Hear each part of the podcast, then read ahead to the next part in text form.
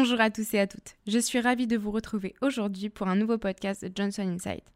Merci de nous rejoindre pour cette série d'interviews dédiées aux femmes PMO. Après avoir eu la chance de partager un moment avec Christine Fanny Toutou, accueillons tout de suite Karine Laurent, la Head of Group Technology PMO de Richemont, afin d'en découvrir un peu plus sur son parcours, sa vision du PMO et ses ambitions.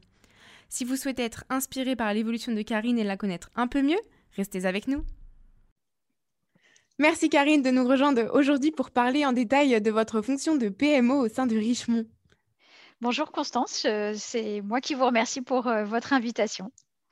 Alors, je voudrais recommencer tout simplement en revenant d'abord euh, sur votre cursus scolaire. Vous avez étudié à l'Université de Limoges la chimie et vous avez ensuite enchaîné avec une formation d'ingénieur. Qu'est-ce qui vous a poussé à suivre ce cursus? Alors, euh, bah, tout d'abord, euh, ma formation est double. J'ai avec un diplôme d'ingénieur généraliste complété par une option en traitement de surface et matériaux. Et j'ai poursuivi euh, derrière par un doctorat en traitement de surface.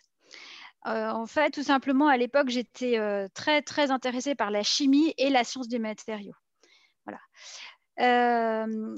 pourquoi ce, pourquoi ce cursus, notamment avec, avec le doctorat? Euh, à l'époque, euh, quand euh, j'étais en école d'ingénieur, j'avais des portes qui s'ouvraient vers des métiers de management d'équipe.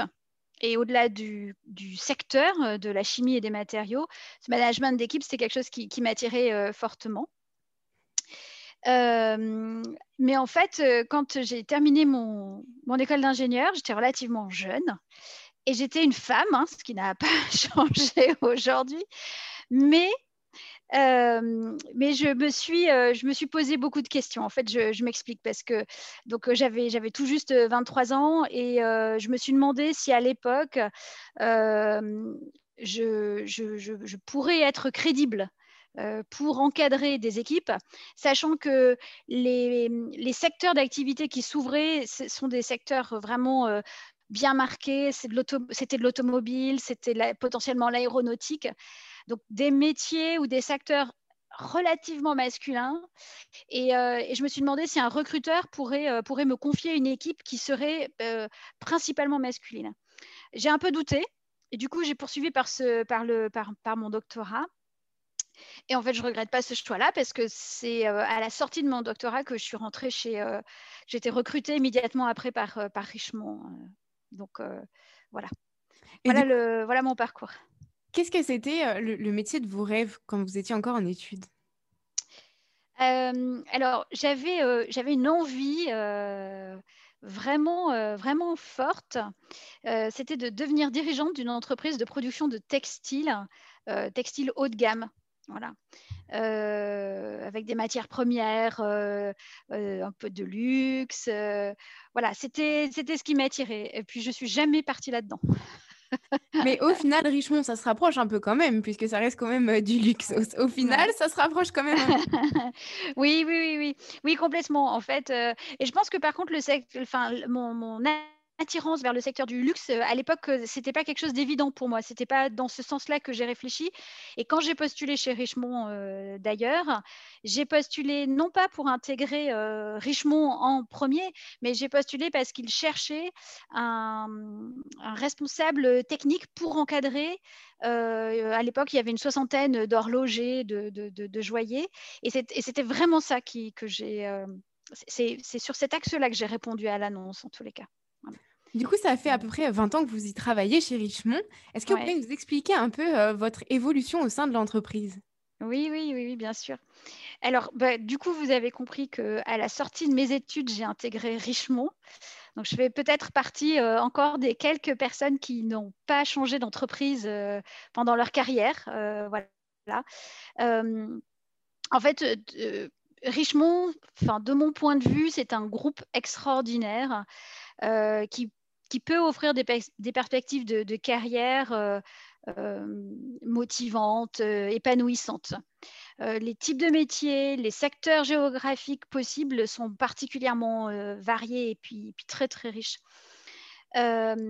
pour ma part, quand j'ai intégré le groupe Richemont à l'époque, c'était au sein de la filiale Cartier en France pour travailler dans le customer service. Euh, j'y ai passé euh, pas mal, euh, pas mal d'années. et puis, au, bout de, au bout de 6 ou 7 ans, j'ai continué au sein du Customer Service. Par contre, j'ai intégré la structure régionale européenne. voilà, là, à nouveau, j'y ai passé quelques années. j'ai changé de fonction. j'ai donc auparavant sur la filiale française, j'étais directrice adjointe du Customer Service France pour l'ensemble des maisons Richemont. Et quand je suis passée sur la structure européenne, je suis devenue BPO, hein, c'est Business Process Owner.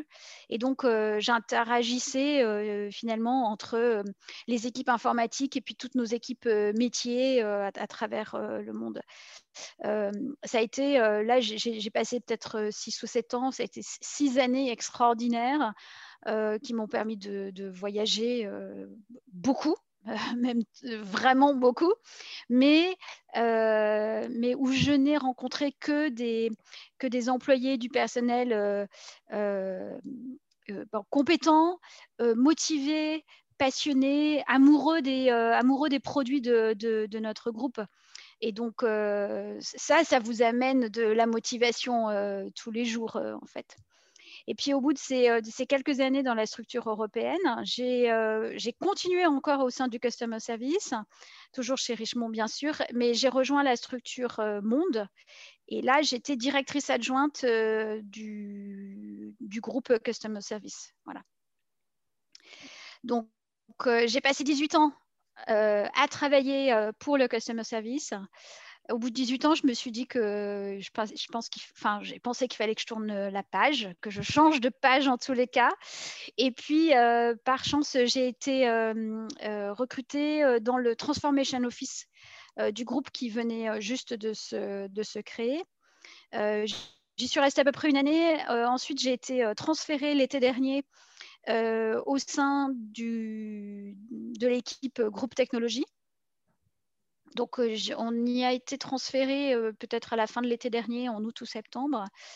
Et tout de suite, j'ai attaqué ma, mission qui a été de, construire le portefeuille de programmes et de projets pour, pour Groupe Technologie.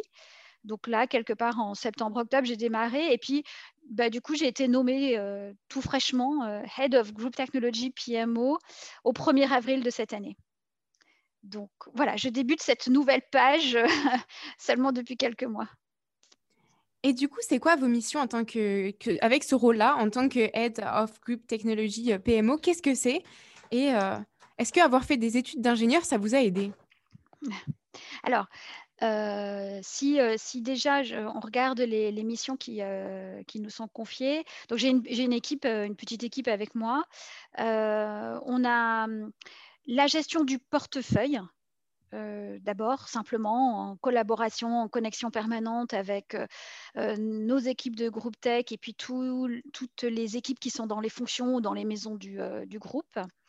on a la responsabilité de gérer des nouvelles demandes euh, voilà, donc euh, bah, de faire l'estimation, de faire de la planification, et puis de gérer, euh, du coup aussi de gérer la gouvernance autour du portefeuille. Donc la il y a la priorisation des nouvelles demandes versus les projets en cours, ou simplement de dire oui ou non à des, à des demandes. voilà, ça c'est notre rôle que de coordonner les, les, les acteurs de la gouvernance. je coordonne aussi la, réalisation de l'exercice budgétaire pour, pour Groupe Technologie. Et on est progressivement aussi en train de, déployer euh, une, méthodologie commune à, tout, à tous les projets. Voilà. On voit donc que c'est un métier avec plusieurs casquettes. Est-ce que c'est difficile en tant que femme de, pouvoir s'imposer dans un, métier comme ça? Alors, euh, pour ma part, euh, je, ne, trouve absolument pas que le fait d'être une femme euh, rende les choses difficiles, complexes. non. Je dois avouer que je n'ai jamais réfléchi avec cette question-là à l'esprit. C'est-à-dire, est-ce que je suis en train de faire quelque chose et est-ce que c'est compliqué parce que je suis une femme ou est-ce que c'est simplement compliqué pour qui que ce soit, en fait Voilà. Et, c'est vrai que mon parcours avec l'école d'ingénieur, le doctorat, c'est déjà au départ des cursus plutôt masculins. Hein. S'il y avait 20% de, femmes dans, l'école d'ingénieur, c'était peut-être le, maximum. Donc, aujourd'hui, là, au, sein de, avec dans ce, dans ce nouveau poste, moi, je ne rencontre pas de difficultés ou de barrières qui soient liées au fait que je sois, que je sois une femme. Et je ne pense pas non plus avoir de, de, facilité particulière parce que je serai une femme. Je veux dire, quand, on, quand j'agis ou quand les gens interagissent avec moi, je pense qu'ils interagiraient de la même manière avec, avec un homme. En tous les cas, les questions qu'on pose, la manière dont on traite les sujets, c'est relativement similaire. Et du coup, justement, pour comprendre un peu le groupe que vous gérez, est-ce que vous êtes la seule femme ou il y en a d'autres? Des, des, PMO au sein du groupe? Que ce soit PMO ou les groupes que vous gérez, que vous coordonnez chez Richemont? Ah oui, non je pense que euh, Richemont, pour ça, il, y a, alors, il y a une grande, grande diversité de métiers. Euh, vous avez des gens qui sont à la fabrication, vous avez des horlogers, vous avez des joailliers, et puis vous avez des équipes qui sont à la vente. Et du coup, euh, cette variété de métiers fait que finalement, vous avez, vous avez des femmes qui sont un peu partout dans le groupe et qui dirigent des équipes aussi un petit peu partout dans le groupe. Voilà. Euh, peut-être que, comme dans n'importe quel groupe, euh, parfois on peut atteindre un certain blocage en termes de progression dans la hiérarchie. Là, peut-être que oui, il y a des, euh, des inconscients qui jouent et qui font qu'on pourrait, en tant que femme, être plus limité. Voilà. Je si je l'ai vécu chez Richemont, je ne m'en suis pas aperçue. Pour ma part, j'ai l'impression que le monde des PMO est majoritairement masculin. Est-ce que c'est simplement une impression? Euh, Non, non, non, c'est peut-être pas une impression. C'est possible effectivement que, ce soit encore un, monde masculin. Euh, si c'est vraiment le cas, euh, je pense que la raison est vraiment très profonde. on en revient pour moi au choix des études dans lesquelles les filles vont s'engager quand elles sont euh, euh, plus petites. Alors, je, vous, remets un peu de contexte, je vous explique pourquoi je, pars sur ce, thème-là. Dans mon cas personnel, au sein de Richemont, je pense qu'un des atouts dont je dispose et qui m'aide quasi quotidiennement, euh, c'est une connaissance relativement poussée de l'operating model du groupe. Euh, je, connais bien les processus, je sais quels sont les acteurs, comment ça fonctionne. Euh, avoir été euh, BPO Customer Service pendant de nombreuses années, euh, ça m'a aidé à construire cette, euh, connaissance. Euh, et, quand vous êtes BPO, même d'un domaine, vous êtes amené à connaître les autres domaines, savoir comment ça se passe, parce qu'aujourd'hui, on n'a pas de processus, ou on a peu de processus qui soient uniques. Tout est interconnecté avec la finance, avec la logistique. Donc, vous êtes amené à, connaître tous ces processus-là. Et donc, je pense que c'est entre autres grâce à cette connaissance-là que j'ai été nommée PMO et c'est pour cette connaissance-là, en tous les cas, qu'à l'époque du Transformation Office, on était venu me chercher. Euh, qu'est-ce que ça veut dire, à mon avis? C'est que pour avoir cette connaissance des processus et peut-être une certaine aisance dans la compréhension des, euh, des processus, je pense que vous avez besoin d'avoir au départ une formation scientifique en tous les cas, je suis convaincue que ça aide pour être à l'aise dans cette maîtrise des processus-là. Donc, on en revient à la formation, à la formation scientifique de préférence.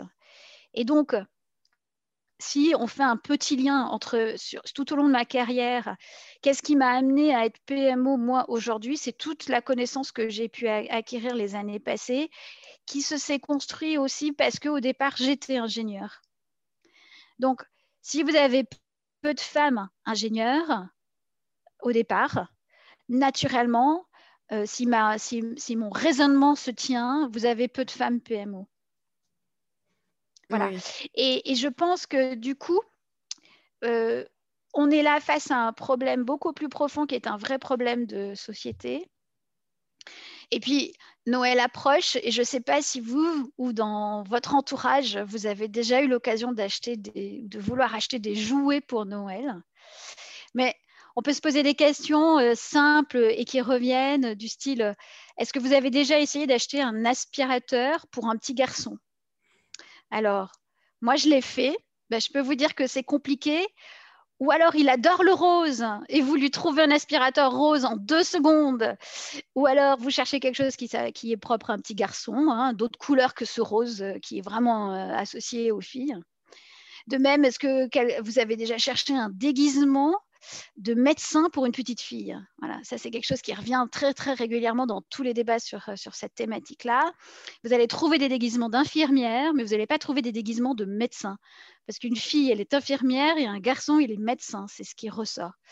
Alors moi, je suis, je suis, euh, c'est des sujets qui m'intéressent énormément. Et puis ben, cette année, en tous les cas, je sais qu'il y a un associatif des, euh, des fabricants de jouets français qui s'est emparé du sujet.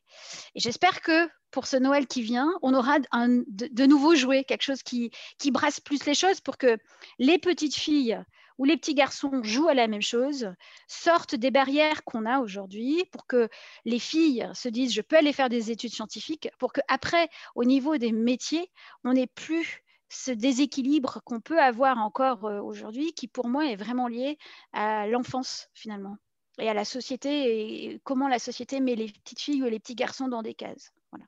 Ah, il s'agirait alors aujourd'hui d'enlever les pages roses et bleues des catalogues de Noël pour pouvoir euh, changer un peu tout ça. Exactement. alors selon vous, euh, qu'est-ce qu'il faudrait avoir comme valeur pour être euh, un, ou comme qualité pour être un bon aide PMO Alors, bah, moi, par rapport, enfin, par rapport à ce que j'expérimente euh, tous les jours, c'est ce que je disais à l'instant, euh, connaître les processus de son entreprise, à mon avis, c'est un, un, véritable atout. Parce que quand vous êtes PMO, ou moi comme je le vois, vous êtes un peu un, acteur qui va euh, faire le lien entre les différents acteurs. Vous avez un projet ou une demande qui arrive euh, sur un domaine spécifique et peut-être qu'en faisant le lien avec un autre domaine, euh, en se disant, tiens, il y a quelqu'un qui est en train de faire quelque chose d'un peu similaire, vous devriez peut-être vous rapprocher. On arrive à créer des synergies et, euh, et on, fait gagner du temps euh, dans ce, dans ce sens-là. Euh, ou en connaissant les processus, vous pouvez plus facilement aussi dire attention, la solution que, ou la demande que vous avez, elle est peut-être un peu trop compliquée. le niveau de maturité n'est pas encore là, donc il faut revoir un peu le, un peu le cadre. Donc pour moi, c'est vraiment ça. Ça veut dire que je ne vois pas quelqu'un de junior euh, démarrer sur un poste de PMO. Hein, euh, je pense qu'il faut un peu d'expérience euh, quand même. Donc ça, c'est pour les, hard skills. Puis si on va sur le, terrain des, soft skills, ben, je pense que il vous faut... De, enfin, de ma part, je pense beaucoup de volonté dans le sens où vous devez animer, vous devez réunir les équipes, réunir les, interlocuteurs pour qu'ils acceptent de se, parler en permanence. Euh, il faut un peu de fermeté.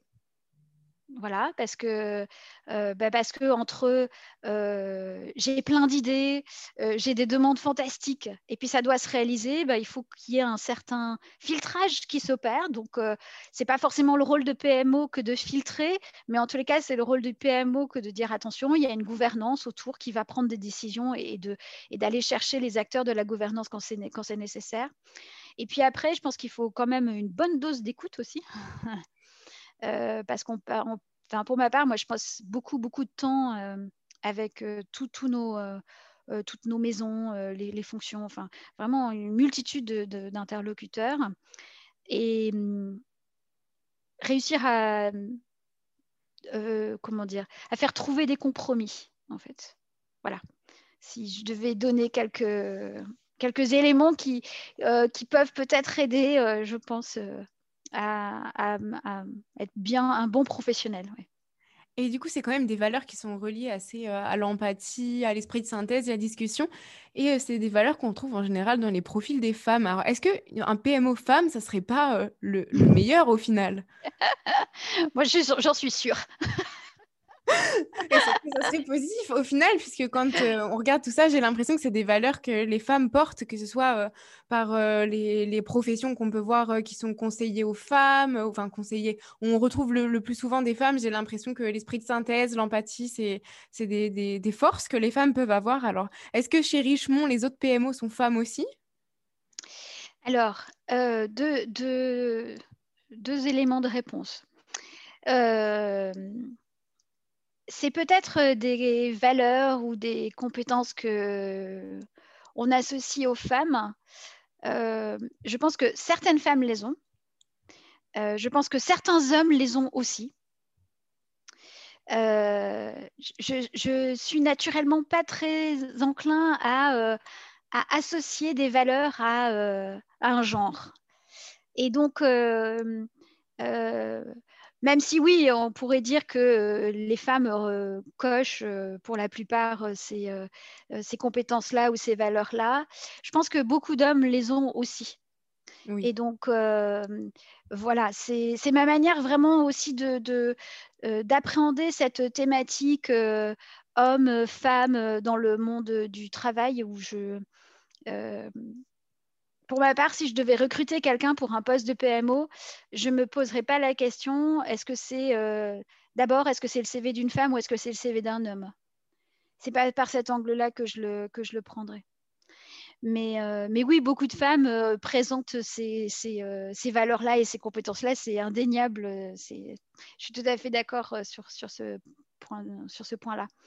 Et après, chez nous, euh, chez Richemont, euh, alors on n'est pas très nombreux encore en tant que PMO. Euh, et j'ai autour de moi deux autres collègues qui sont femmes et un autre collègue homme. Voilà, pour vous donner. Est-ce que vous avez des inspirations Qu'est-ce qui, qui, vous inspire? Qui serait votre rôle modèle si vous deviez en avoir un? Non, je suis pas bonne à ce genre de questions.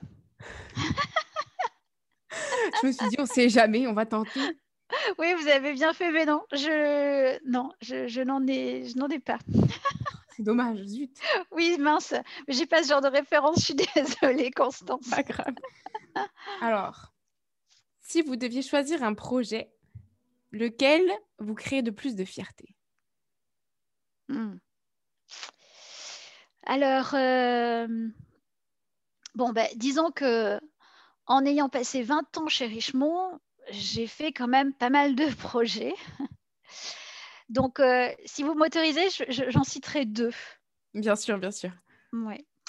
En fait, euh, euh, j'ai porté un projet quand j'étais dans les équipes du Customer Service, qui n'est pas encore totalement terminé. C'était un projet qui était à destination des clients finaux de nos, maisons, euh, qui avait pour objectif euh, d'étoffer les services qu'un client peut trouver euh, sur, le, sur les sites web de, de, la maison. Donc, si vous voulez, nous, chez nous, les, maisons Richemont, c'est des maisons comme, comme Cartier, Van Cleef ou Piaget, où les produits sont intemporels et donc sont amenés à être entretenus. Donc, on fait régulièrement des services. Et donc, l'idée, c'était, elle, était là de, simplifier la, vie de, nos clients en leur permettant de suivre en ligne leur réparation, d'avoir les, devis, de, pouvoir payer en ligne, de récupérer en boutique ou d'expédier directement sur les centres de, de services. Et en fait, ce, projet-là, je, je, le garde véritablement au fond de moi comme une, comme une super expérience parce que pour le, euh, comment dire, pour le concrétiser, il a fallu rassembler euh, peut-être une quinzaine ou une vingtaine d'équipes différentes. Donc c'était euh, c'était d'une richesse incroyable. Vous aviez des gens qui venaient du, des Client Relations Center, de la logistique, des services de réparation, des boutiques, des gens qui travaillaient dans le monde du digital. Et, et ça, c'était euh, ça a été très fort. On a eu des moments, euh, euh, comme dans tous les projets, avec des, émotions intenses. et, et suis, enfin, je suis assez fière parce que c'était, c'est quand même toujours compliqué quand vous avez des projets avec, des, niveaux de, des dimensions euh, assez large, du style euh, soit beaucoup d'acteurs, soit un scope euh, géographique très large. là, c'était le cas, j'avais les deux. Il y avait donc entre 15 et 20 métiers différents et c'était worldwide. Et donc, je me dis que réussir à, porter ça, c'était. enfin, je, suis contente de l'avoir fait. Et puis, euh, en fait, le deuxième projet, c'est n'est pas, tout à fait un, projet en, soi, mais c'est plutôt euh, euh, comme un acte de changement. c'est plus récent, en fait. Je, suis convaincue, moi, que par sa propre conviction personnelle, euh, un, individu peut faire, euh, peut faire bouger des lignes, on peut faire euh, même reculer des, dogmes ou des croyances qui sont même parfois très fortes au sein des, entreprises. J'imagine que ça vous est déjà arrivé d'être face à quelqu'un qui vous dit Tu n'y arriveras pas, j'ai déjà essayé de le faire. Alors, n'essaie même pas. voilà. Bon, moi, quand on dit ça, c'est une sorte de challenge, en fait. où euh, je me dis, bon, ben, très bien, il ben, faut que j'y arrive alors. si, euh, si, euh, si quelqu'un y a, déjà échoué, que je pense que c'est pertinent de le faire. voilà. Et donc, en fait, récemment, c'était l'hiver dernier, quand j'étais au sein de groupe technologie, j'ai beaucoup travaillé sur la construction de l'exercice budgétaire. Et justement, euh, doucement, tranquillement, euh, pas à pas, euh, j'ai, avec le soutien de notre nouveau CIO, j'ai pu apporter des changements, amener des méthodes différentes. j'ai plutôt reçu du, soutien majoritairement hein, de la part de, mes collègues sur, sur, sur, cette nouvelle méthode de faire, de, travail. Bon, j'ai eu quelques, quelques réticences, mais, mais globalement, alors qu'on m'avait dit tu n'y arriveras pas, euh, c'est pas possible, euh, euh, tout le monde, enfin, on, a déjà essayé. eh bien, en fait, je pense que j'ai plutôt réussi. un des objectifs que je me fixais, c'était d'apporter beaucoup plus de transparence pour que le top management puisse, puisse décider en connaissance. Et on leur a livré en fait vraiment beaucoup d'informations sur le, sur le portefeuille de, de groupe technologie et ils ont pu prendre des, décisions en toute connaissance. Et ça, euh, vu au départ les réticences que j'avais eues où les gens me disaient tu n'y arriveras pas, le fait d'y être arrivé, aujourd'hui, c'est euh, je, intimement, je suis très très fière de ça. En fait. je l'avais jamais euh, exprimé oralement, mais je pense que, ouais, j'en suis vraiment très fière. Il y a une première fois à tout. Oui. je suis heureuse de savoir que c'est ici que vous avez pu le dire pour la première fois. Et du coup, justement, euh, quels conseils vous pourriez donner à des femmes qui n'osent pas passer le cap et à essayer de passer en PMO Comment elles pourraient faire pour briser ce, plafond de verre, en fait? Alors, euh, bah, pour moi, déjà, il faut se poser euh, quelques questions pour savoir si on se sentirait à l'aise dans ce métier de, PMO. comme je le disais tout à l'heure, si vous avez euh, euh, une certaine expérience dans votre entreprise, et puis après, euh, si vous avez un peu cette, volonté, un peu de fermeté, ce sens de l'écoute, il, faut, il faut se dire que vous, vous êtes faite pour ce métier-là. Après, il y a plusieurs cas vous pouvez être dans une entreprise où la fonction de PMO n'existe pas du tout et vous êtes convaincu qu'il en faudrait une. Là, c'est plus compliqué parce que du coup, vous allez devoir convaincre que cette fonction doit exister. Et là, euh, ce n'est pas parce que vous êtes une femme que vous n'allez pas convaincre. Ce n'est pas forcément le problème en tous les cas. C'est parce que aussi, quand vous êtes sur des métiers de, de PMO, on est sur des métiers qui ne sont pas des métiers opérationnels. Et les groupes ont, toujours du mal euh, à, accepter de créer des fonctions euh, comme ça, euh, qui, font du reporting ou qui, aident à cadrer les choses, mais qui ne sont pas dans, l'opérationnel. Après, si vous êtes dans un groupe qui ouvre un poste de PMO, ah bah, il faut y aller, il faut foncer, il faut déposer son CV, il faut être convaincu de soi. Et puis, si quelqu'un hésite, enfin, si une femme hésite, elle peut m'appeler. je la motiverai à fond avant qu'elle passe son entretien. Parce que il faut. Euh, non, le, métier de PMO est absolument pas un métier réservé aux hommes. Ça, c'est une vraie, enfin, c'est une certitude. D'accord. Donc vraiment, être sûr de soi, prendre vraiment le plus de confiance possible. Est-ce que c'est pas quelque chose que les femmes n'ont toujours pas, confiance au travail? Oui, alors ça, c'est euh, effectivement possible qu'il y, a un peu de, y a un peu de manque de confiance euh, en soi. Euh, on dit souvent que les femmes se, questionnent beaucoup plus sur leur travail qu'un homme. donc, ce n'est pas de la confiance en soi, mais c'est plus de la confiance dans la qualité de son travail qu'on va peut-être plus, plus challenger. et donc forcément, dès lors qu'on se questionne, on, on, ouvre des portes de doute.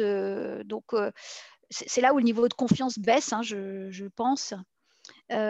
oui, mais c'est clair qu'il y a encore beaucoup, beaucoup de choses à faire pour que, pour que tout ça évolue. C'est pour ça qu'il y a des réseaux de, de mentorship qui, qui aident hein, aussi je pense que le fait que les femmes se parlent entre elles, créent ces réseaux, ces networks, ça peut être aussi un élément qui amène de la confiance. Quand vous rencontrez des gens qui finalement ont réussi à ouvrir des portes, vous vous dites ah mais oui, finalement, si cette femme l'a fait, euh, bah oui, pourquoi moi je pourrais pas? C'est c'est peut-être pas réservé que à un tel ou un tel. Et donc je pense que c'est ouais, construire ce réseau, construire ces échanges-là, ça redonne confiance. Euh, ça permet de mettre de côté des questions qu'on se pose et qui, qui, nous, qui, nous, qui traînent derrière nous comme des poids euh, finalement. Et euh, après, grâce à une discussion, on se rend compte que, que ces poids-là n'ont pas de raison d'être, que c'est une lourdeur inutile. Et donc, donc, ça fait du bien. C'est pour ça que je disais, si quelqu'un doit, doit postuler et veut m'appeler avant de passer un entretien, il faut la travailler, cette confiance. Il faut que, qu'on, se, qu'on se dise entre nous que euh, oui, c'est, tout est tout à fait possible. On voit bien que vraiment l'empathie, c'est une valeur importante dans votre travail au final. C'est vraiment quelque chose qui revient. Et je vous remercie beaucoup, Karine, d'avoir pris le temps d'être avec nous aujourd'hui pour expliquer euh, un peu plus votre démarche et surtout pour euh, donner confiance aux femmes dans leurs projets. Bah écoutez, Constance, c'était un véritable plaisir. Et puis, euh, bah, je vous remercie de m'avoir ouvert votre micro. Euh, et à très bientôt, j'espère. Ah, j'espère aussi. Au revoir, Karine.